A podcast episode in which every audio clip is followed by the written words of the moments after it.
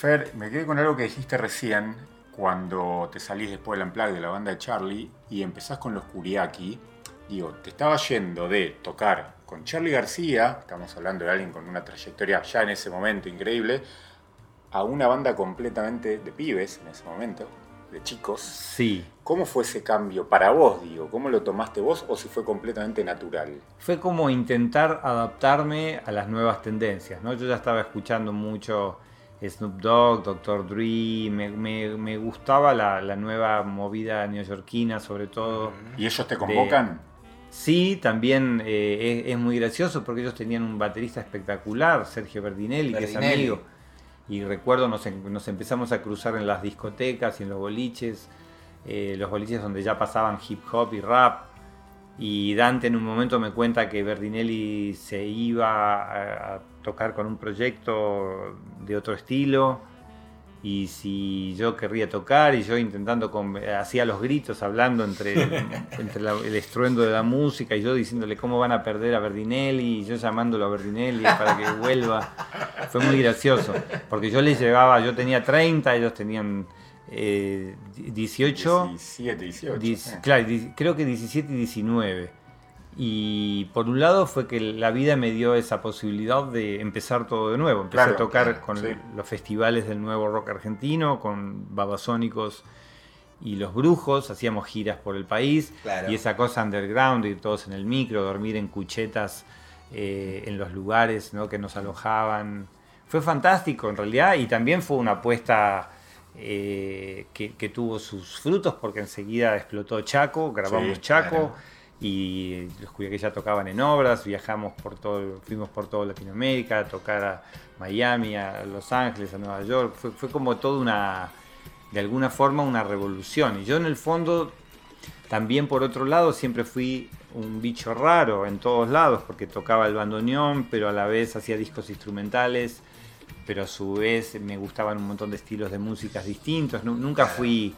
Eh, era eh, hacía cócteles, pero soy casi abstemio, era rock, me encantaba acostarme, pasar dos días sin dormir, pero no tomaba drogas, era como todo, todo siempre como un poquito a contracorriente de, lo obvio. Entonces, eh, en ese caso fue, fue la posibilidad de de descubrir que habían llegado los 90 y que los 80 habían, eh, se habían acabado, ¿no? Claro, pero estabas ahí, estabas ahí. Pero estaba ahí. Y Usted protagonista. Sí, nosotros teníamos un eh, eh, Emanuel y Dante que, que, siempre han tenido y lo siguen teniendo, por supuesto, un humor espectacular.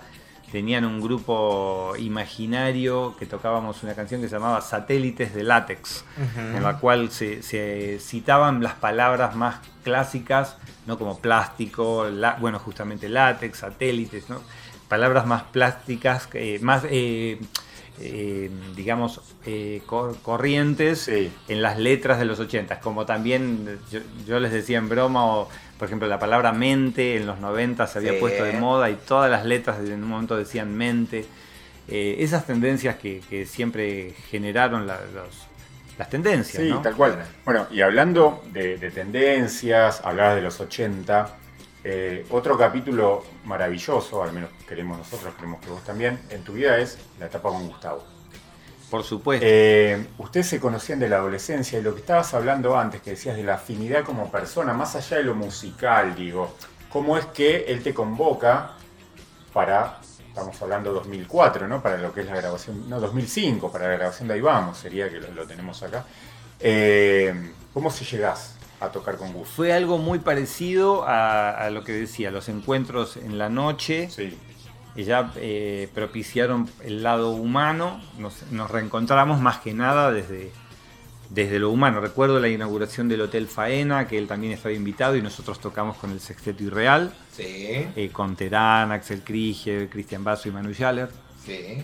Y entonces eh, también e, él ahí me invitó a su concierto que daba en la Costanera Sur, en el anfiteatro. A su vez, en uno de, yo vivía en, en ese momento vivía en París, pero había pasado cinco años en Europa.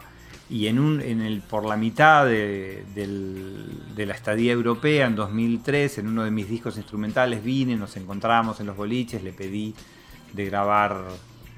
No, justamente nos encontramos porque Charlie nos invitó al Gran Rex, a un Gran Rex de él, y yo tocaba el bandoneón en un par de temas y Gustavo tocaba en Pasajera en Trance, la guitarra. Entonces recuerdo una, conversación con él, él y yo solos en los camarines esperando nuestros respectivos turnos para subir al escenario con Charlie y hablando un montón y yo tocándole el bandoneón, me acuerdo.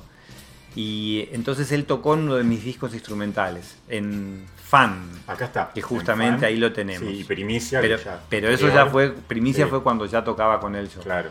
Entonces nos estábamos viendo siempre y en un momento me llamó eh, en 2005, cuando ya había empezado la grabación de Ibamos y ya tenía un montón de temas grabados con dos bateristas, con Emanuel Caubet y Pedro Moscusa. Sí. Me llamó para grabar en principio una sola canción, que era Otra Piel, porque decían que con Tweety González habían pensado que era un pop middle tempo que podía caer bien. Sí. Y caí así, después no, recuerdo, como que fue una, otra, otra, otra, fueron como siete. Eh, después le ofrecí llevar el bandoneón, que lo pusimos en crimen, pero no desde el lugar tanguero, sino más bien como un teclado sombrío. Eh, grabé el Glockenspiel, que es como un vibráfono chiquitito con notas, grabé todas mis percusiones marroquíes. A él le gustaban esas chapas, lo que hablábamos antes, los vintage. Entonces llenamos un poco ahí vamos de toda esa mm, eh, parafernalia em, particular de, Sonora. Y así fue el reencuentro, cuando en un momento eh, estaban tres o cuatro bateristas ahí con la chance de, la posibilidad de la gira y, tuve esa dicha, ¿no? Que, en un, momento estábamos también en, en, la noche, recuerdo, en una fiesta y me dijo al oído, ¿te, te animás a tocar en la gira? Yo nunca le había dicho nada, por, respeto obviamente. Eh, es un poco como cuando te llaman, te convocan a un equipo de fútbol o, la propia selección en su caso, ¿no? Eh, tenés esa suerte y si, si la sabes aprovechar y, se da, así se da. Ahora de, de la grabación de Vamos me gustaría consultarte dos cosas. Primero, si hay una especie de mística de fricción ahí o, clima parecido, estando vos, estando mm. Richard, estando Gustavo, obviamente. Y, otra cosa es, eh, de afuera siempre parecía que Gustavo tenía todo muy fríamente calculado, todos sus movimientos. De hecho, siempre quedé instalado esta cuestión de que hizo ahí vamos como para preparar el terreno para la vuelta de soda del año, del año siguiente. ¿Era así?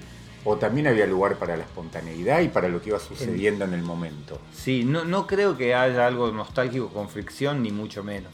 Simplemente nos conocíamos de hace tantos años y... ¿Le facilitó cosas, por ejemplo, eso? A nivel química. Mm, eh, creo que fue una mezcla, como él bien lo dice en el documental, sí. una mezcla de viejos y nuevos amigos. Había algo así, nosotros éramos señores cuarentones que traíamos toda una eh, así una, suerte de viajes por el mundo, todas las, cosas que nos habían pasado individualmente y habíamos compartido ese grupo romántico Fricción en los 80s, tocando tres veces en el Stud Free Pub. Eh, había una complicidad ya implícita que, que, eso no lo iba... Pero no necesariamente era nostálgico, ni mucho menos, todo lo contrario. Y nos sumamos a Fernando Nalé y a Leandro Fresco, que, eran dos músicos más jóvenes y a su vez encantadores. Con Fernando Nalé habíamos compartido los Curiaquis, o sea que nos reconocíamos. Ahí sí se dio una, situación también muy, muy poderosa para mí. Eh, en la grabación de Ahí Vamos, respecto de la espontaneidad, sí hubo mucha libertad, que después se elegía que eh, fuese parte del disco o no, pero me refiero, no había un guion muy armado, de golpe, como yo eh, me había traído muchas cosas, como dije, muchos instrumentos de Marruecos y cosas raras, a él le encantaba darle esa miscelánea eh, a, las canciones, buscarle la vuelta para, que, para que tenga una pátina de fantasía. Entonces, todo era bienvenido, ¿no? Yo sacaba el bandoneón, sí, genial, todo fue con, un humor muy, muy lindo, reencontrarnos, muy lindo. Fueron meses y meses. La gira ni hablar. Y contrariamente, eh, eh, eh, fue lo de Fuerza Natural, porque cuando terminamos la gira de ahí vamos y sucedió todo lo de Soda, que él no lo sabía, fue, algo que se fue avanzando así muy... No, es que premeditadamente armó ahí vamos pensando en eso, ni mucho, todo lo contrario diría, ¿no? Él tenía su proyecto muy bien armado y de golpe eh, también era una... Era un era un riesgo que no se sabía que podía pasar con lo del Soda. Fue un, boom y fue un éxito, como podría haber sido simplemente un reencuentro de un concierto y listo. O sea, eh, a ellos también los tomó por sorpresa la gran repercusión. Entonces, eh, cuando grabó Fuerza Natural, que lo preparó gran parte ahí en José Ignacio, en Uruguay, no tenía guitarra, entonces lo hizo medio con pedacitos de samplers y cosas con el Live, ¿no? que es un programa de computadora que los que saben, claro, te va, te va, te da la posibilidad de armar las estructuras de las canciones y después cantar.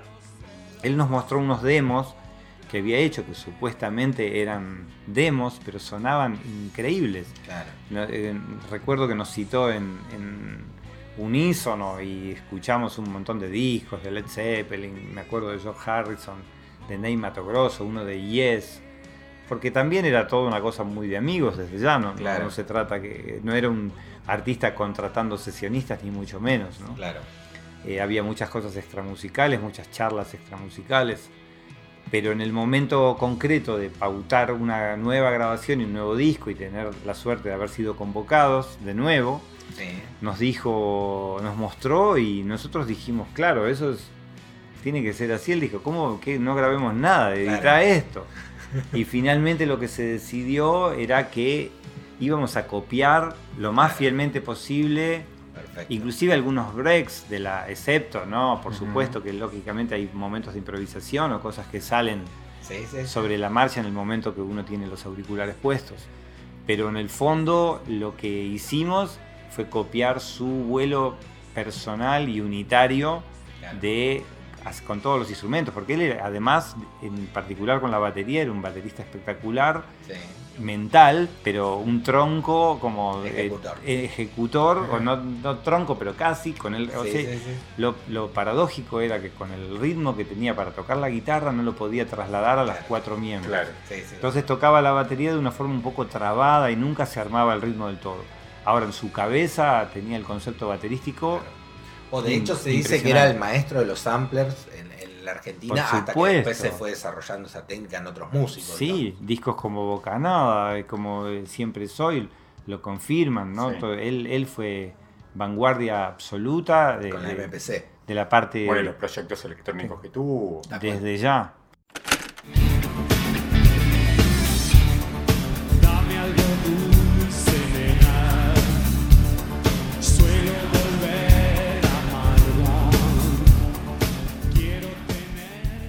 El, punto culmine, vamos a ponerlo, de la gira de, Ahí Vamos con Gustavo es marzo 2007, Figueroa al Cortipampa. 10 de marzo. 10 de marzo, y esto confirma que sos memorioso, me gusta. Eh, es el show gratuito en Figueroa al Cortipampa, no recuerdo cuántos miles de, personas hubo. Estuve, tuve la suerte. 250.000 tuve la suerte de estar ahí. Recuerdo, no me lo olvido más, llegar, ya entre la multitud estaban tocando Artefacto, el tema de Siempre Soy, creo que ya estaba empezando. Habría, habría con ese ahí, tema. Entonces llegué, ahí, llegué justo, no me lo olvido más eso, pude ver lo que podía porque hay un montón de gente y de repente te encontrás en el escenario tocando con el flaco y con Gustavo. Vos atrás, yo me imaginaba, le decía a Mati ayer, ¿Habrás tenido ganas de dejar los palillos y agarrar la cámara y empezar a sacar fotos, digo, de ese momento, si es que no lo tenés? Sí. ¿O cómo procesabas vos en ese momento todo eso que estaba pasando alrededor tuyo? Con mucha naturalidad, pero eh, que no se malinterprete que lo digo desde una manera altanera, ni mucho menos. Con mucha naturalidad porque no queda otra eh, que para vivir ese tipo de momentos. Yo tenía la ventaja que a Luis lo conocía un montón porque no solamente desde los 80 de algunas zapadas con Charlie en la sala de Fitzroy, sino también... A través de los Curiaki, imagino. Con los Curiakis, recuerdo una conversación hermosa cuando tocamos en Ferro con Charlie, justo había muerto mi papá y él tuvo una, conversación conmigo que jamás olvidaré. Y también esas charlas nocturnas que se daban por azar en el departamento de familiar, cuando, cuando él vivía con Patricia y sus hijos en la calle del Cano. Entonces, tenía una gran ventaja. A Luis lo conocía y, con Gustavo nos conocíamos desde la adolescencia, desde mi adolescencia, así. Entonces hay, hay como algo que, que se vive de una forma natural. De todas formas, es asombroso que, pero uno para, para estar en un lugar tiene que darse el permiso simbólico a sí mismo de estar, ¿no? Había una frase graciosa de Dalí que decía, le preguntaban, eh, ¿cómo hago para comer caviar? Y él decía, si querés comer caviar, tenéis que comer caviar. O sea, parece, suena obvio y parece eh, algo erróneo, pero es así. Uno tiene que sentir el momento. Tiene que sentir que está ahí compartiendo eso, que es lo mismo que me pasó con Charlie, con los grandes artistas también, que, que tuve en el buen sentido de la palabra. Uno está ahí porque estás ahí, porque, porque hay algo más metafísico, más misterioso, más astrológico, llamarlo de la forma que se pueda, que hace que uno tiene que compartir esa, esa situación. ¿no? Es, lo, es lo que se diría eh, cobrar valor para cobrarse de valor uno mismo para poder compartir eso con esas personas. Claro, y, vos percibías, porque de afuera, de hecho, el propio Gustavo lo, decía, eh, su admiración. Te, quiero decir, perdón, eh, antes, porque más es más atractivo para mí eh, compartir esa esencia musical que sacarme una foto. No, no, hubiese parado para sacarme fotos porque las fotos no serían lo que a mí me daría más, más dicha y felicidad. La felicidad está en compartir esa esencia musical. Tal cual, tal cual. Ahora, perdóname. Si no, de hecho hay una foto en los ensayos de Unísono, ¿no? Puede ser que está el flaco, está en el libro, en memoria. Eh, está el flaco, está Richard, está la banda, básicamente, el día que fue el flaco a, ensayar. Em, Gustavo siempre ha profesado su profunda admiración por el flaco. Eh, vos lo sentías como que esa era la única vez en que uno, que era admirador de Gustavo, lo veía a Gustavo como fan de alguien, ¿no? ¿Vos lo sentías también eso? Se pudo haber dado una situación así, claro, porque él escuchaba mucho Bartol. Claro. O sea, bajo, su apariencia pretendidamente moderna de los 80 de Soda Stereo, él también tenía un pasado muy setentoso. claro. Eh, de escuchar muchas bandas que no tenían nada que ver con la modernidad de The Police, ni mucho menos.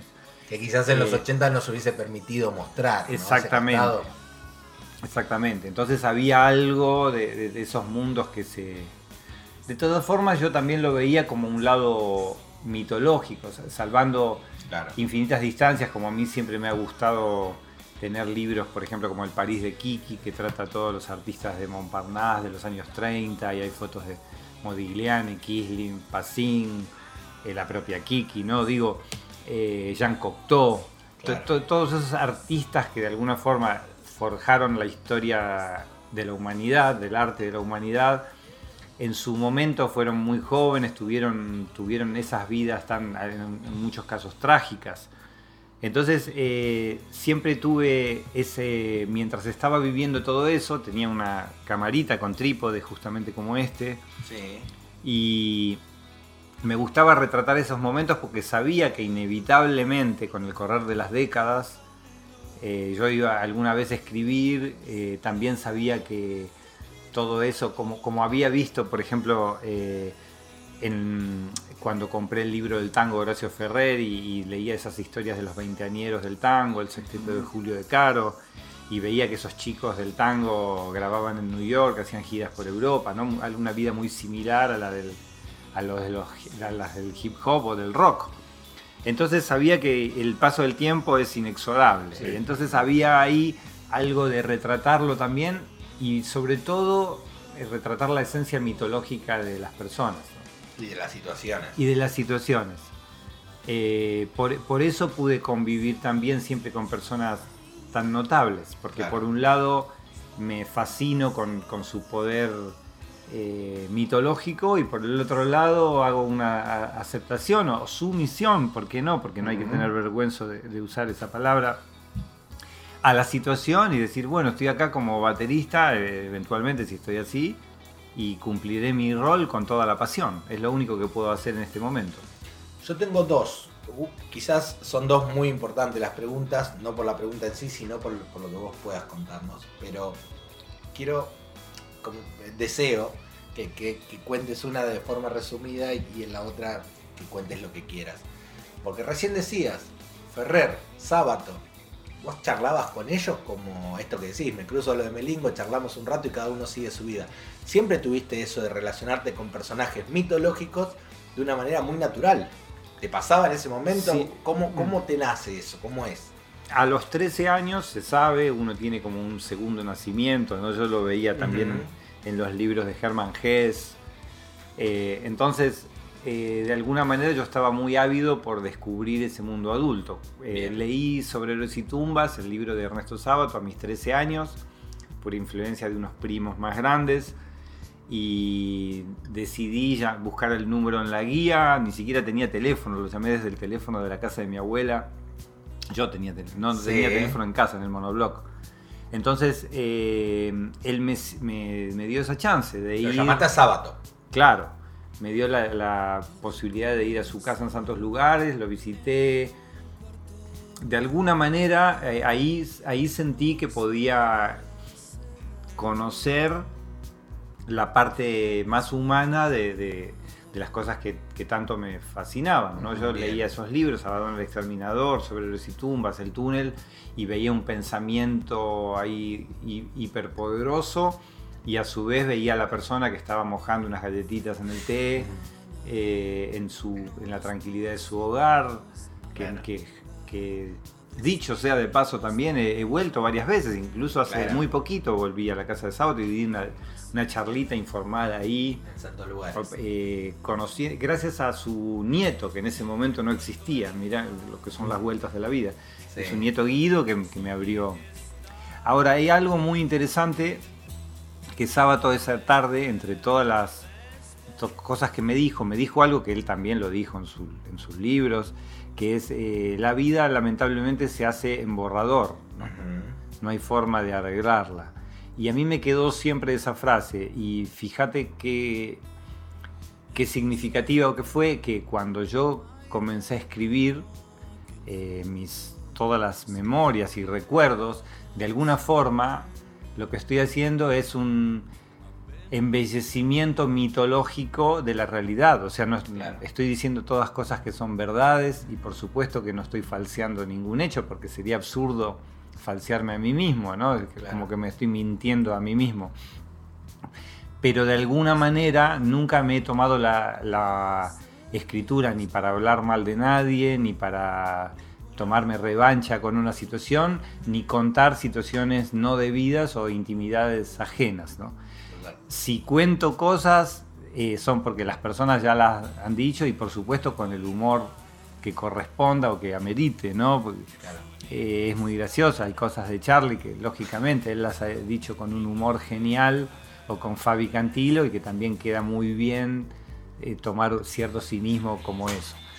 Pero lo que quería recalcar es eso, que Sábato ya en ese momento me dio, me dio esa cosa que está bien, la vida se hace en borrador, pero cuando, como uno la recuerda de alguna forma la eleva al estado mitológico.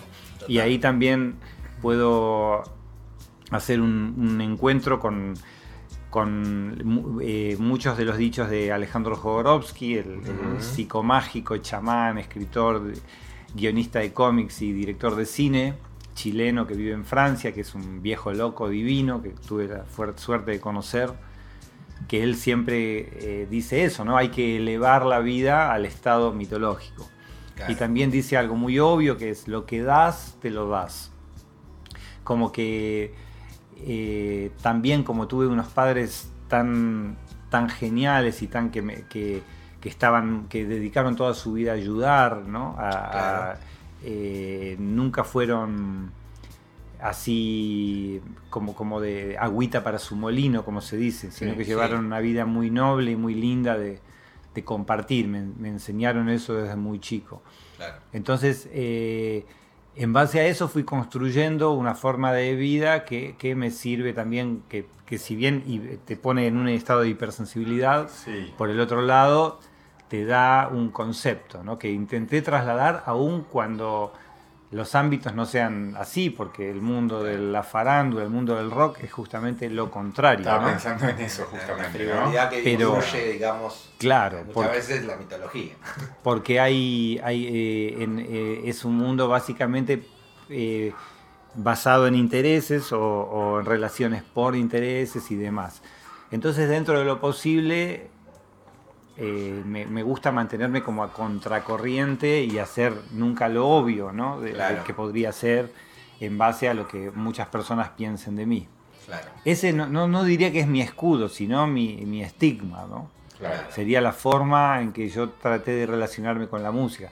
Por eso no es casual que tal vez tuve esa suerte que al conocer personas como, por ejemplo, Joaquín Sabina o, Robbie Rosa o el propio Benjamin Violet, el francés, eh, nuestra relación inicial no tenga que ver con la música, ¿no? sino que podamos hablar de un montón de otros temas y que pase por otro lado y eso a su vez me permite una chance mayor de compartir la música posteriormente, ¿no? Claro. Eh, quizás eh, pasa por ahí también, ¿no? Y no tanto por, por la forma de tocar, aunque también eso pueda influir un poquito. Claro.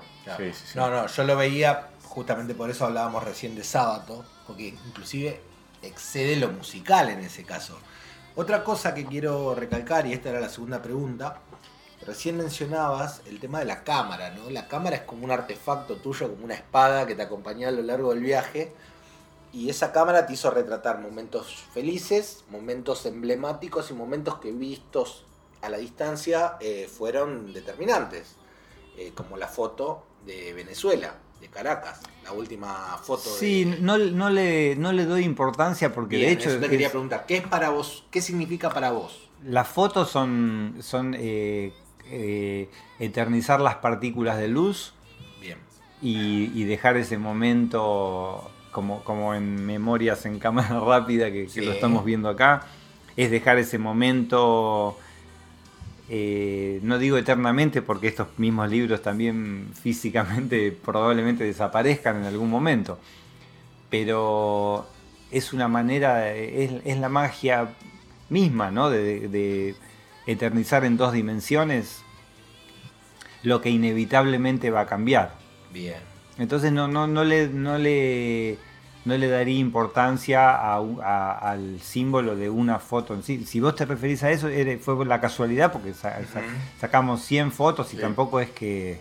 De hecho quedó en un disco rígido que, eh, un poco a propósito dejé que se destruya, ¿no? Claro. Digamos, no, no, no, eh, son recuerdos como muy agridulces que, siempre... Eh, tendrán ese sabor, lamentablemente, ¿no? Las personas que no están. Nosotros podemos hablar del negro García López, de María Gabriela Epumer, del propio Gustavo, de Luis, y lamentablemente ya no están, y, tantos que me estoy olvidando en este momento, porque, porque hay, hay muchos eh, horriblemente. Pero bueno, en definitiva, una de las cosas más lindas es mantener viva la, picardía de esas personas, las alegrías, la, en ese sentido, el, haber sacado las fotos eh, de todas estas fotos que hay de los años 90 eh, y, 2000 y también escribir los libros fue una manera de recuperar esas picardías, ese humor y eternizarlo como, como está escrito en momento presente. De golpe, dentro de 40, 50 años, una chica o un chico que lo lea va a hacer que eso siga continúe eh, existiendo, porque en su mente va, a suceder. Sí, es como el vehículo del viaje en el tiempo. claro. En algún momento vos creo que te definiste, Doctor Who dijiste, ¿no? bueno, y algo. claro, bueno, la cámara vendría a ser como ese vehículo, ¿no? Que te permite ir y venir cuando vos ves una fotografía constantemente en el tiempo. Es asombroso, claro. Pero además el recurso este que decís, ¿no? de presentarlo en tiempo presente Quizás sí. el que no lo nota, el que lo pase por alto en este momento, que está escuchando, dice, wow, porque es verdad, te trae a la situación. De hecho, en los libros vos haces como un prólogo y después arranca el primer capítulo. Siempre el prólogo puede ser una anécdota. El prólogo lo, escribe Sandro Romero Rey, que es un escritor colombiano infinito amigo, gran, gran amigo que justamente me, ayudó un montón en el sentido que fue mi primer lector y el, y el darme las, algunas ideas de cómo rearmar algún capítulo. O sea, fue, fue para él es un literato real. Yo soy, yo considero una escritura de entretenimiento. Con, con, le pongo todo porque fui siempre un lector de niño, pero en el fondo no me considero un literato ni mucho menos. Él es realmente un literato. Y, en ese sentido es clave, ¿no? Él, eh, ese prólogo de alguna forma es la manera de como, como su nombre indica, es la introducción. y con él justamente hablábamos de esa cosa como de em, embellecer la vida, ¿no? La, cuando vos escribís es como una obra de teatro, de golpe le pones, recuperás los diálogos con determinadas personas. Es hermoso porque vos le estás ciertos artificios.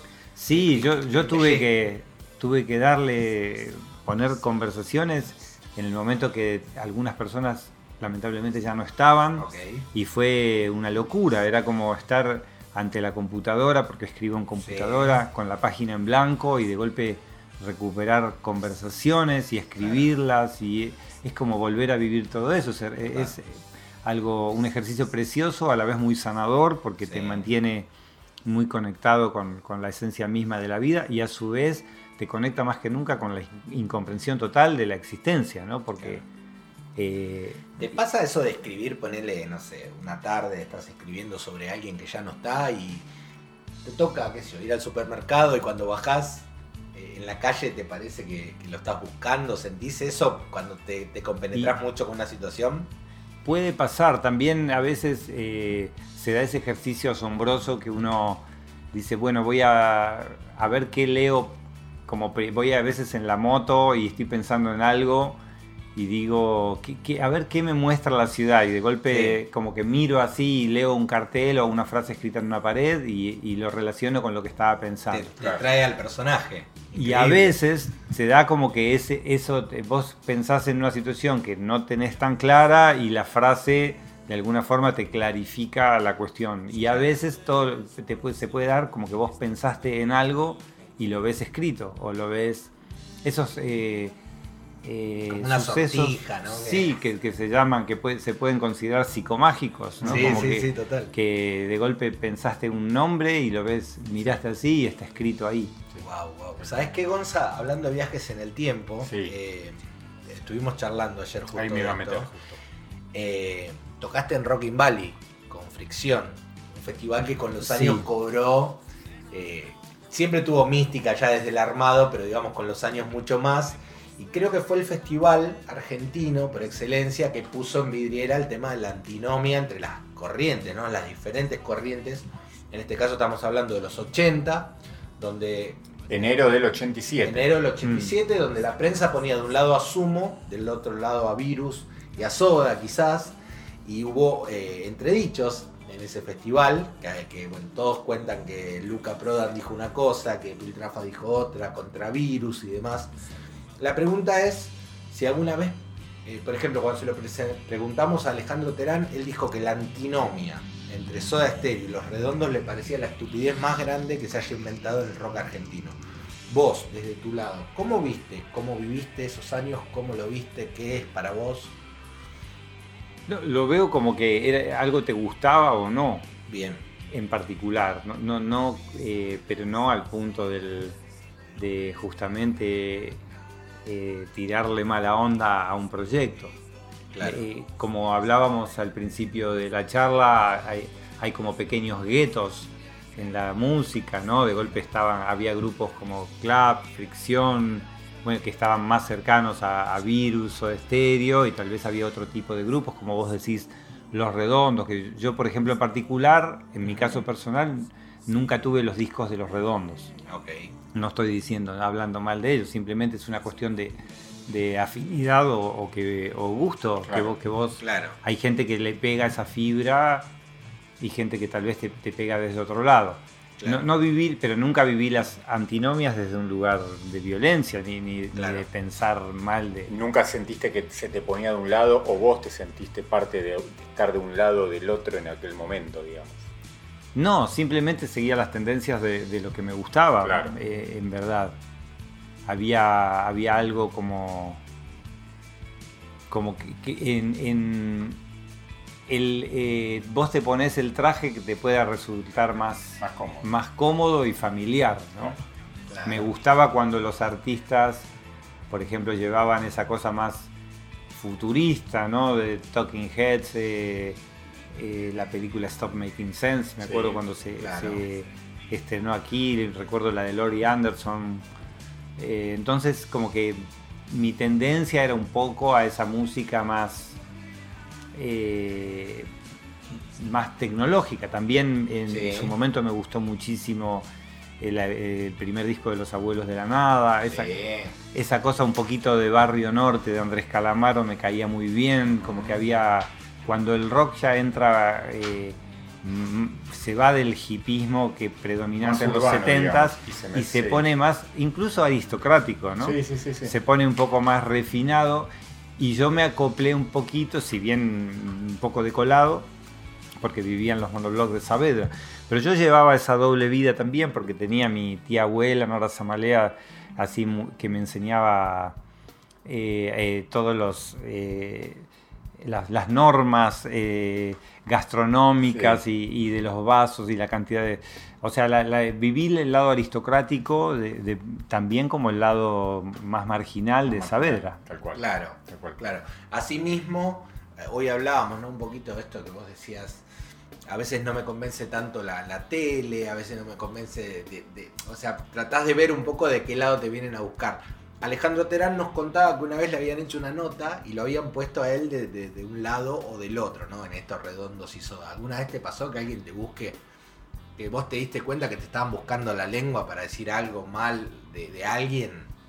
Quizás no de los redondos, de alguien en general. Puede haber alguna, alguna mala intención a veces en alguna charla o también es, sabido que determinados periodistas, se da inclusive mucho en el fútbol, ¿no? Como que intentan hacerle decir algo a alguien y el tipo no lo dijo, pero el titular de la nota termina siendo lo que el periodista le preguntó. Siempre buscar la antinomia, buscar el, enemigo, vamos Porque también hay, hay, una, hay una tendencia natural de una gran parte de la población en la cual el conflicto es lo que agrada. Por eso justamente existen los programas chimenteros y todo eso. Si no, sería absurdo pensar que exista un programa en el cual cuenten intimidades. Sin embargo, la mayoría de la gente, la mayoría de la población ve Gran Hermano o, esos programas eh, eh, real. No sé, no, tengo televisión como verán. pero digo, están en casa, digo. pero no te perdés mucho. Pero quiero decir... Eh, lo que, lo que la mayoría de la población quiere en general es pelearse. Eh, digo, por eso las guerras son, son lo, principal en el mundo. Y también, por supuesto, hablar mal o quejarse de las cosas. Esa es la tendencia natural, lamentablemente, de este planeta. Después existen otras, otras situaciones por suerte. Claro, pensar que el origen todo tiene que ver con el gusto, ¿no? O sea, todo vale gusto. Y justamente hablando de gustos y, de música y de estilos y demás, eh, y hablando de viajar en el tiempo, ¿vos tenés alguna década favorita en lo musical? Podés decirme, a, a mí me gusta lo que pasaba acá, tanto a nivel musical como en lo que se generaba, en shows, en el ambiente, en lo que pasaba. Y intento adueñarme de todas las situaciones, adueñarme entre comillas, ¿no? Me refiero simbólicamente. Porque también viví con mucho, eh, con mucho cariño los años 70 de, niño. Viví los 80 así con, todo ese esplendor eh, democrático, tan de la explosión, justamente lo que hablábamos del paracultural, de lo de sí. de Einstein, ¿no? todas las movidas de Batato Barea, me acuerdo un movidón en Buenos Aires, era, era una locura, un delirio pre-cromañón, ¿no? Cuando no se tenía ningún tipo de cuidado con nada y todo era, era como a, la que venga. Y bueno, también tenía su encanto eso, porque justamente era una explosión loca eh, post-militar en la cual ya la sexualidad se veía como algo completamente abierto y, todo, todo cobró una, una connotación mucho más libre. Eso fue fantástico. También los años 80, más robóticos, eh, ni hablar lo, todo lo que hablábamos de, los 90, este siglo XXI tan loco, los años ceros, ¿no? hasta entre el año 2000 y el 2010, fueron maravillosos con todos esos grupos como The Rapture, no sé, Ahí hubo como un revival de los 80 también. Revival, pero a la vez eh, recuerdo que también los artistas, claro, James Blake, aparecen todos esos artistas que traen nuevas sonoridades y a su vez recuperan los sonidos de los sintetizadores de los 80s y todo, los años 10 también y ahora en esta década del 20 que estamos viviendo. Eh, hay, hay artistas de todo tipo, ¿no? El chileno Alex Zambanter es de los que más me gustan. Eh, tuve la, suerte de participar en su último video. Hemos tocado con Banda Los Chinos, que me parece mi banda favorita.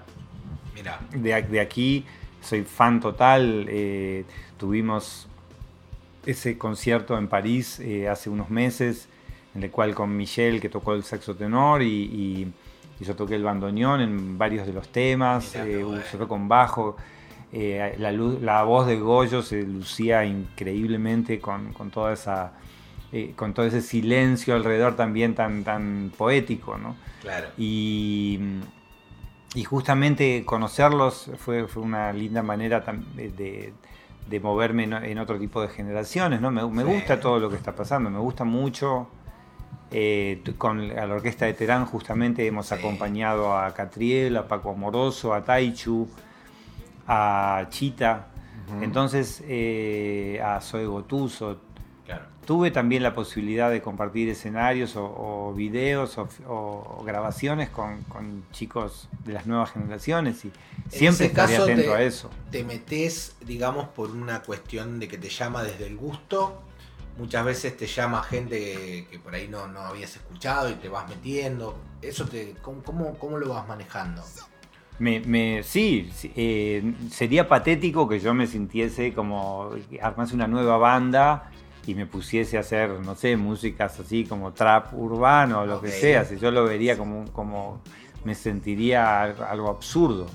Pero si es una colaboración en la cual compartís desde tu lugar y a su vez eh, está muy claro eh, lo que estás haciendo, es fantástico. Claro. Eh, hay, muy, muy, buenos músicos ahora también, siempre en las, en las generaciones van, van naciendo, pasa también en las generaciones futbolísticas, ¿no? Lo hemos visto en el último mundial, ¿no? Las nuevas generaciones o chicos que han entrado desde el banco de suplentes, de golpe han sido los, los grandes guerreros, héroes de, nuestros partidos. Entonces, en la música se da un poco lo mismo, ¿no? Siempre es lindo tener el lugar para esos chicos nuevos que soñaron en sus habitaciones con un mundo de, escenarios y de golpe que lo consigan. Yo me pongo feliz que todo el mundo consiga lo que, lo que sueña, en definitiva es re lindo.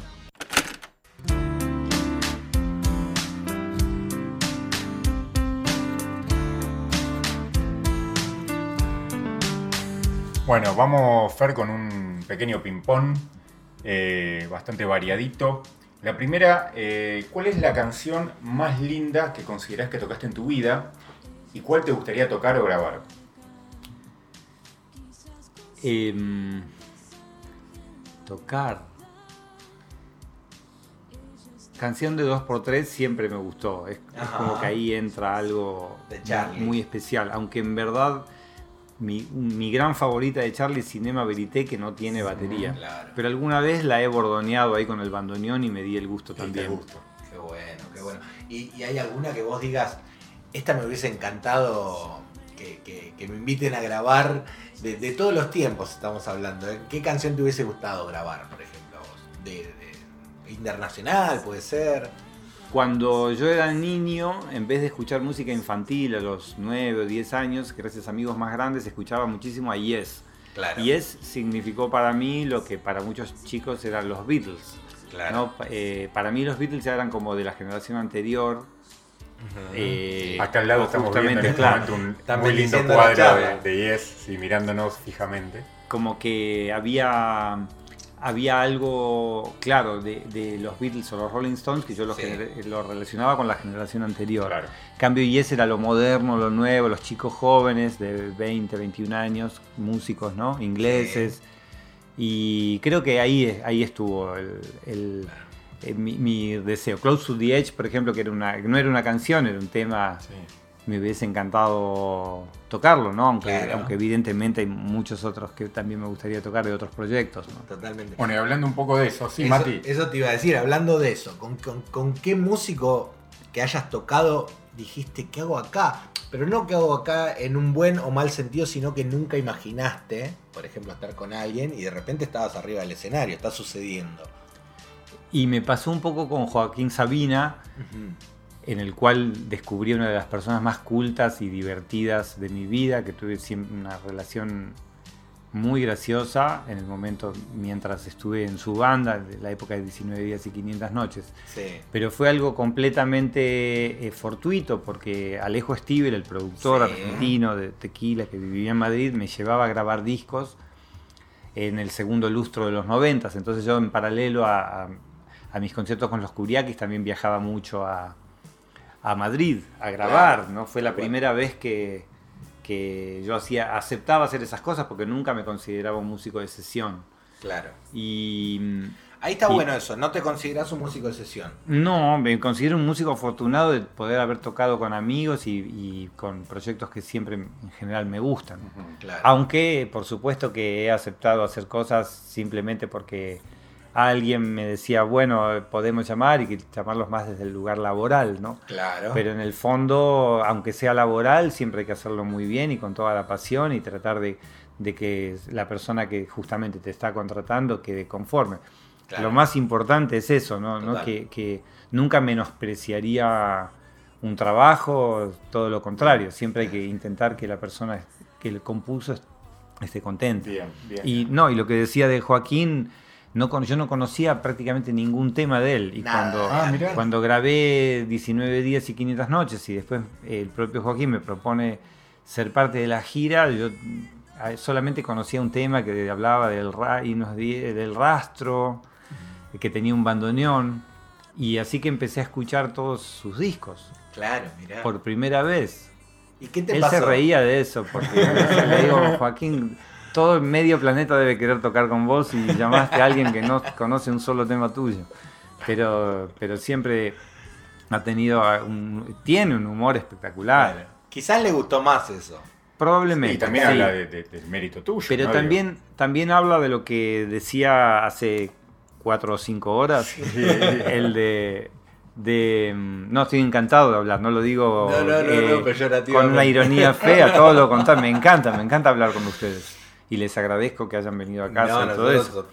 Solo que eh, Charlie de alguna forma propició todo eso, porque el hecho de si, si, Joaquín me llamaba era porque, bueno, sabía que yo había tocado con Charlie, tenía referencias con Calamar, todas esas cosas ayudan un montón. Entonces, a veces me preguntan, ¿por qué tocaste con tantos? Sí, porque es fácil tocar con muchos, porque uno te ve con el otro.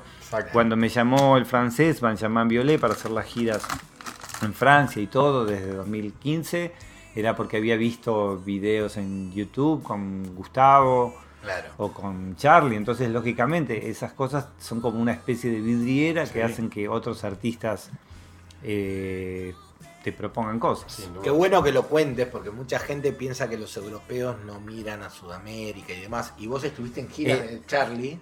Bueno, eh, en el caso de Benjamin es, es, un francés con todas las letras, pero por un lado con mucha pasión por Argentina, ¿no? De hecho, sus discos se llaman Palermo Hollywood y Volver. Palermo Hollywood, porque allá no se pronuncia la H. Claro. Pero mm, digo, entonces en ese caso era lógico que él esté atento no solamente a la parte musical, sino a la parte literaria. Es un, es un gran eh, eh, indagador en toda la cultura argentina, ¿no? Claro. De escritores y demás. Tal cual. Y esta seguramente debes tener eh, más de uno, el peor y el mejor lugar donde tocaste. Ahí ya. El mejor podría decir el Zenit de París, eh, que fue la presentación de Volver de Benjamin Violet, justamente. Me sentí realmente un, privilegiado inmenso de estar en ese escenario mítico y a su vez con la tecnología y la, y, peor... Tocaste en el Central Park, por ejemplo, no sé cuántos músicos argentinos sacando la banda de Gustavo pueden eh, hablar de eso, por ejemplo. Sí, hay, shows que, lógicamente se llevan una chispita emocional mayor porque, porque son lugares eh, particulares, ¿no? Por supuesto, lo del Central Park, el Ritz de Nueva York cuando tocamos con Charlie, eh, las cosas que hemos hecho con, Gustavo también, ese show que hablaban en Alcorta, eh, en el Planetario con Kabusaki, Matías Mango y Michelle Bliman que hemos tocado ahí en el centro del Planetario también son, son shows que, que te colocan en un lugar especial, ¿no? Pero también ¿Cuesta ahora. bajar después de eso? O sea, ¿qué, método tenés vos eh, en lo personal? Siempre hay algo que los músicos sabemos y que la mayoría de las personas no entiende, es que cuando termina un concierto hay unos minutos para salir de ese estado loco en el cual salís, eh, eh, estás en trance. Un de poco la que recibís también, ¿no? también. Viste que es muy común que eh, por ejemplo, antes o después de tocar hay gente que tal vez no lo hace con mala intención, pero vienen y te hablan o te dicen, oh, terminaste de tocar, te bajaste y ya te están hablando. Eh, eso es, es, como un, no, no lo diría un error común, porque tampoco es un error porque la gente no lo hace con mala fe, pero, pero es algo que los músicos sabemos. Hay, hay un trance particular de concentración previa y posterior que es lindo respetar, porque es la cosa sagrada del escenario.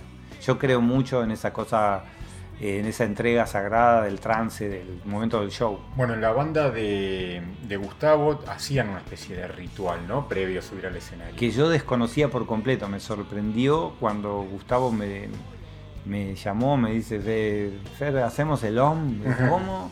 No entendí y así fue, lo descubrí in situ, ¿no? Claro, claro. Lo, lo, más increíblemente mágico es que yo tenía siempre la camarita eh, sacando fotos, eh, que había hecho un montón, y en un momento, por eso lo hacíamos en total oscuridad. Y hubo una, una, vez que dejé la cámara, la apoyé en cualquier lado y se disparó sola, o sea, esto sí es creer o reventar. Y, aclarándole un poco los, eh, la graduación misma, de, pude rescatar una foto de ese momento del OM que está en mi segundo libro, claro. Eso fue milagroso porque no es que sacamos una foto, se disparó solo. Hablando de energía, ¿no? Claro. ¿Y, el peor lugar, Fer? Es que no hay peores lugares porque hemos ahora en Europa cuando tocábamos con Jazz Bordón y Michel podíamos tocar en los Jardin du Montpertuis se llama, que son unos jardines mágicos re locos y tocábamos así arriba del pasto eh, Había una que estaban tocando prácticamente sobre el agua. Sobre el agua, por ejemplo. Hay, cosas que no, consideraría peor, eh, un lugar peor que el otro. Ahora hace poco le, había propuesto a Charlie, un poco en broma, un poco en serio, más en serio que en broma, eh, por qué no tocábamos en su balcón, que es lo que creo que les había comentado. la, posibilidad de tocar en el balcón y, son, son cosas que, no hay un lugar en sí. Y si yo me remonto a mi niñez con Sandía Eléctrica, que era el trío que yo tenía con los hermanos Zambonini, con el cual aprendí todo entre los 8 y los 10 años. Tocábamos en los jardines de las casas o en los cumpleaños o en, armábamos en cualquier lado delante de los cortinados. Claro. Eh, era entregarse a la situación. Sí puede, claro, sí puede haber lugares, lo que se llaman, eh, lo que diríamos más bizarros, o cosas que he hecho, me recuerdo en la adolescencia, ya desde los 13 años, empezando a hacer trabajos, porque paradójicamente, si bien yo escuchaba a grupos como Yes, Genesis o Emerson Lake and Palmer y me creía muy culto en lo musical y no me gustaba la música comercial, para tener los dividendos, para comprar esos discos y vivir desde los 13 años, ya que mis viejos eran visitadores médicos y tenían una vida bastante humilde, yo hacía cualquier tipo de trabajo con la música, entonces me iba a unas músicas rarísimas acompañando cantantes melódicos o, chicas en pizzerías de Merlo o Lomas del Mirador, me recuerdo, no sé, en caseros, eh, tocando en cabarets, ya siendo muy, muy chiquito, de hecho que no podía, lo cuento en el libro, que no podía bajar del escenario porque era menor, mis papás firmaron un, un permiso o entonces tocaba en lugares los que se llamaban bizarrísimos, ¿no? muy, muy raros. En el barco que iba de Buenos Aires a Montevideo a las, las 8 horas de viaje, que era como una boat, como un nightclub dentro del barco y, y yo tocando ahí con un organista y un contrabajista, a mis 16, 17 años. iniciático que, Tremendo. te preparó para todo lo que vino, ¿no? Sí, y, y, una de las cosas más iniciáticas fue tocar en casamientos judíos o bar mitzvahs. Mucho trabajo. Porque Daniels, el, DJ, me, en ese momento la moda era contratar un baterista que toque encima de los discos. Entonces, para reforzar, para dar una sensación como de show en vivo. Entonces, eh, claro, lo, increíble es que coincidía con la edición de Thriller, de los discos de Phil Collins, los discos de Gray Jones, me acuerdo de Donna Summer. Pregunta técnica porque no tocabas con click. No, tocabas arriba de los discos, pero quieras o no, eso me dio un gran entrenamiento para tocar siguiendo la música, para perfeccionar el tempo. El tempo. Salía un disco de Madonna y yo tocaba encima en los casamientos. Entonces, eso era una forma de también acostumbrarte a la rigidez propia del, del, click, ¿no? el ritmo marcial de los 80. El ritmo marcial de los 80. Eso fue un gran entrenamiento. Y, también un gran entrenamiento fue mezclarme en todo tipo de estilos, ¿no? El pollo rafo que venía más de, un ambiente más del jazz rock o del rock progresivo, de golpe me daba la chance de tocar, ellos eran como unos años más grandes, entonces para mí era un, todo un sueño. A su vez, eh, empezar con las bandas modernas de los 80, como hablamos, Metrópoli, todo eso, todo, se fue hilvanando de una forma como si fuese una, obra de teatro. Un gran collar ¿no? de situaciones. Igual yo quería aportar una cosa, eh, que, que, es como una finta a esto que estamos hablando, el ritmo marcial de los 80, pero vos, por ejemplo, en parte de la religión, te metes con la polirritmia, porque empiezan a laburar con baterías ampliadas y vos dijiste, bueno, acá lo que yo puedo meter a veces iba como cruzado. Hay como polirritmias, no tantas como en clics modernos. ¿no? En el caso de clics modernos, por ejemplo, nos siguen pegando abajo, o pecado mortal, ¿no? que se llama el tema. Eh, es muy clara la polirritmia, es un, un riff en 7x8 de la guitarra que se acomoda cada cada 28 tiempos, ¿no? Porque 7x4, 28, al ritmo de 4x4 de la batería. Ese tipo de trucos, bueno, Charlie los ha usado con maestría, ¿no? La polirritmia de No llores por mi Argentina, por ejemplo. Tiene muchas. En parte de la región hay, pero básicamente no usábamos samplers, todavía no había tanto una cuestión sampleada, sino más bien la batería electrónica combinada, ¿no? Ahí, ahí se usó mucho, usamos, va, la SP12 y también usé eh, algunas baterías tocadas con los, con los dedos sobre el teclado, porque le asignábamos a una nota del, teclado, por ejemplo, un bombo, un tambor, y yo grababa tocando con los dedos en real time, ¿no? El tiempo Eso real. quedó en el disco. Quedaron en el disco y también algunas, muchas programaciones. Y también la batería real, eh, la Yamaha Recording, que me regaló Charlie, eh, dicho sea de paso, gran generosidad, porque yo hasta ese momento comprada en Nueva York antes de la grabación y la que usamos en toda la gira y que aún conservo, por supuesto.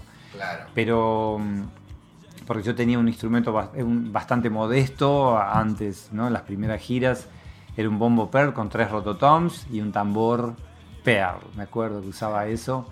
Que es el set que usabas en fricción, digamos. El mismo set que usaba en fricción. Claro. Ahora fíjate cómo se, se entrelazan mágicamente las cosas. El tambor Pearl que yo usaba, lo había comprado Calamaro en 1978, cuando yo no lo conocía, por supuesto. Claro. Y había grabado todos los demos de la Elmer's Band con sí. Herrera y con ese tambor. Él se lo regaló a su hermano Javier y Javier me lo vendió muy barato, me acuerdo, en, en 1984 para que yo, lo use, yo lo use. Ese tambor lo usé en todas mis primeras giras con Charlie, grabé Vida Cruel y todo eso.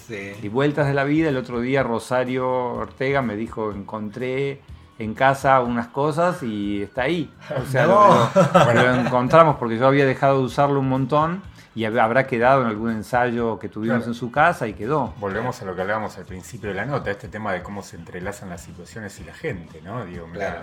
y los viajes en el tiempo, el tambor representado por un, por un objeto. Eh, Mati, no sé si querés hacer la, próxima. La próxima pregunta es, eh, eh, puede ser fácil, sos un tipo que a veces tiene todo muy claro esto, con otros músicos nos cuesta, pero quizás me equivoco, no sé ¿Vos podrías formar tu banda ideal? Y es que sí, quedaría como... Eh, Esto puede ser con músicos de todos los tiempos, internacionales, nacionales, lo que vos quieras. Viste que dicen que hay a veces formas eh, a los mejores y no funciona. Mm. Puede pasar cuando juntan a Neymar con Messi, con, Mbappé. Y de golpe tal vez no es exactamente lo, Claro. A veces suma gente por afinidad. Por ejemplo, Ale Terán nos dijo que su tecladista es Jastel. Él dijo, para mí. Y bueno, claro, hay, gente que vos sabés que vas a tocar, eh, aun cuando tengamos eh, pensamientos completamente opuestos en nuestra vida personal. Con el zorrito nos conoce, Quintiero nos conocemos desde el 83. Somos como hermanos en el mal y buen sentido, ¿no? yo como soy hijo único no sé qué es tener un hermano, pero supongo que debe ser algo así. Eh, somos muy distintos, pero yo sé que nos ponemos y ya está. no, hay, que hablar, simplemente salimos y tocamos. No hay que hablar tanto. Nos pasaba, me puede pasar eh, son, cosas que tienen, tienen que ver con algo en su momento, bueno, la forma misma de eh, que se grabó el himno nacional argentino, que, lo, grabó Charlie, ¿no? A mí me gusta, a Charlie siempre le ha gustado tocar con bateristas solos, ¿no? Eh, de hecho, he sabido que cuando armó la máquina de hacer pájaros, iba a, la, a, esa casa que tenían en la, en la calle Ramón Falcón de Flores, los Crucis. Y él le gustaba hacer zapadas con sus teclados, con Moro y con Gonzalo Farrugia, ¿no? dos bateristas espectaculares al mismo tiempo. Y en, Yendo de la cama al living lo grabó solamente con Willy Tour, y él tocando todos los instrumentos. Claro. Y luego tuve esa suerte de grabar parte de la religión de esa manera también. Eh, Filosofía Barata se grabó de esa manera, porque como conseguí chica fue un disco más de banda. Tocando todos juntos. Él Charlie quiso emular un poco salvando las distancias lo que había hecho en Piano Bar, ¿no? con la banda, con los hits, con Guyot, Totti, Willy y Fito.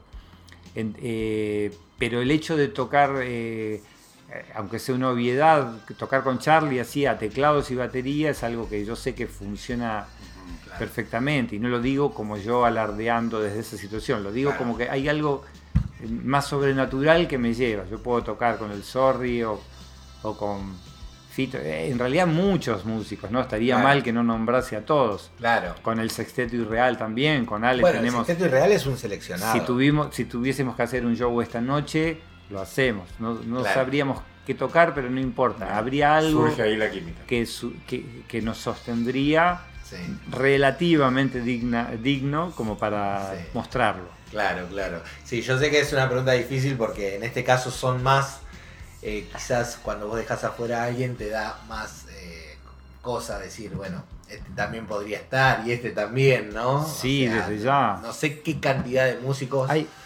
eh, compartiste. También hay, hay, músicos que no son conocidos como músicos en el instrumento. Por ejemplo, Dante Spinetta es un guitarrista impresionante. Sin embargo, poca gente sabe que toca la guitarra. lo, ven más como, como su faceta de compositor o cantante. Y eso es, eh, es, es gracioso, ¿no? Sí, es como se da, ¿no? Vamos a las dos últimas, Mati. Dale. Eh, Fer, ¿cambiarías algo de lo que viviste? No, porque acepto... Todo como... sí, con, los grandes dolores, grandes momentos también de, emociones confusas o. Lógicamente, nada es al 100% feliz. O sea, soy tendiente a, inventarme eh, una, una fantasía que me contenga dentro de los dolores de este mundo y, me gusta también pensar las cosas desde el lado optimista y siempre trato de empujar. Eh, hay algo que, por suerte me sale así. Claro. Pero no, no, no cambiaría nada porque en definitiva lo acepto como el camino lindo a, recorrer y que, por suerte sigue con mucho eh, con muy buena estrella a futuro, porque no es que jamás eh, lo veo como, bueno, las cosas ya han pasado y ahora estoy eh, relativamente tranquilo, no, siempre estoy buscando cosas nuevas. Con respecto a eso voy a hacer una cosa que nos había quedado colgada y te voy a dejar la última, y es em, si tenés o cómo encarás los momentos de ocio que se te presentan, si te sobreviene la ansiedad, si, si te permitís esos momentos donde no pasa nada o querés que no pase nada. Desde ya, eh, el, el Germán Hess hablaba del ocio creativo, claro. que es algo muy bueno porque justamente cuando uno para y observa un árbol o simplemente mira por la ventanilla de un lugar o camina, se te van ocurriendo cosas, dejas lugar a, que en ese, en ese, aparente silencio se llene con una nueva idea o con, con, una nueva clarividencia. ahí, ahí está un poco el secreto de, de la vida, dejarse asombrar por las clarividencias que puedan surgir como por arte de magia. Yo soy muy propenso, soy cero lo que se llama workaholic o eh, adictos al trabajo, para nada. Eh, me gusta mucho la vida libre, la de andar, caminar, andar en la moto. tengo esa suerte y sé que lamentablemente la mayoría de las personas no lo pueden hacer en el sentido que la mayoría está atada a un trabajo con horarios y todo eso. Lo mío es un delirio de diferentes horarios cada día hay días que tengo que madrugar, otros días me puedo levantar al mediodía. Eh, es como que hay, en ese sentido, utilizo el ocio desde un lugar creativo porque me gusta mucho escribir y pensar cuentos, novelas, pensar, eh, también ver películas, eh, leer, en ese sentido, leer biografías para justamente nutrirme ¿no? de las vidas ajenas. la, biografía de Miles Davis la autobiografía de Miles Davis me parece una maravilla, como la de, por supuesto, este libro Aquellos años de Paul McCartney que estoy leyendo ahora. Me parece fantástico. La, la, autobiografía de Bill Collins la leíste? Sí, la está ahí, la de Keith Richards. Eh, Johnny Mitchell me encanta. No, hay, hay muchas cosas. También autobiografías, de, eh, por ejemplo, Jane Bowles, la escritora, Nora Lange, Victorio Campo, ni hablar. Eh, leer sobre todas esas fantástica década del 30, 40, 50 en Argentina, esos locos, eh, eh, los existencialistas, todo lo, que quieras, los beatniks. Siempre me, fascinó un mundo global de artistas más allá de Argentina, ¿no? Totalmente. mi, mi, adolescencia tiene mucho que ver con el cine de Godard, de Truffaut, la Nouvelle Vague francesa, París estaba, aun cuando no tenía posibilidad de viajar a París, me iba a la Plaza Francia o, a la calle Arroyo y miraba esos faroles y me sentía como en una película de Godard, ¿no? Una increíble conexión. Le, busqué la manera a, martillazos para vivir cosas que de otra forma... que después la vida me premió porque también pude pasar largas temporadas en París y sigo, la sigo pasando. De hecho, hace poquitos meses estábamos allá. Y Fer, en todo este camino recorrido de viajes, eh, nutrido por las artes, por la música, por la escritura, por todo lo que estabas diciendo, ¿hay algún sueño que te quede por cumplir? Así como para cerrar este, este viaje. Eh, siempre hay cosas, sí, lógicamente. Eh, un, un, gran viaje en moto por todo el mundo sería una, una muy buena. He ido bastante por Sudamérica, fui dos veces a Río de Janeiro eh, a Perú, a Bolivia, a Chile, eh, a la Patagonia dos veces también, pero un, largo viaje en motocicleta me caería muy bien. Justamente en, Francia, en este último viaje, conocimos a Anne-France Doteville, que fue la primera chica francesa que en los años 70 viajó sola y dio la primera vuelta al mundo en motocicleta, una guerrera total, aventurerísima, y es un lindo, es un lindo sueño. También tengo sueños eh, que no tienen que ver con grandes proezas ni hazañas, sino simplemente cuestiones más chiquitas, pero que tienen que ver con, las conexiones humanas, la, nobleza, los, actos buenos, buscarle la forma de no, que no gane lo, malo del mundo, sino que prevalezca lo bueno. Es hermoso concepto como para cerrar este, esta entrevista, este viaje que le damos en llamar nosotros. Vamos a contarle a la gente que empezamos grabando con pleno sol y estamos terminando grabando ya casi, casi al, anochecer y creo que podríamos seguir, ¿no? Obviamente. podría, podría haber una segunda parte en algún momento. Sí, ¿te sentiste cómodo, Fer? Muy cómodo, muy cómodo y les agradezco que, que vinieron acá al hogar porque también de alguna manera eh, es, eso también guarda una algo, le da algo particular a esta forma de hablar. Exacto, nosotros, para nosotros es muy importante, primero esto como broche de oro, ¿no? De un, año muy lindo que nos tuvo eh, en Rascacielos, ya el tercer año, en las puertas del cuarto, y porque el hablar de estas cosas dentro de este ambiente, obviamente que tiene otro. Tiene una mística, como dice, como dice un amigo. Mm. Así que bueno, esto ha sido el último capítulo de Rascacielos Podcast de este 2022. Sigan en sintonía porque se vienen cosas muy, muy lindas. Mil gracias Fer por recibirnos en tu casa. Gracias a ustedes, al contrario.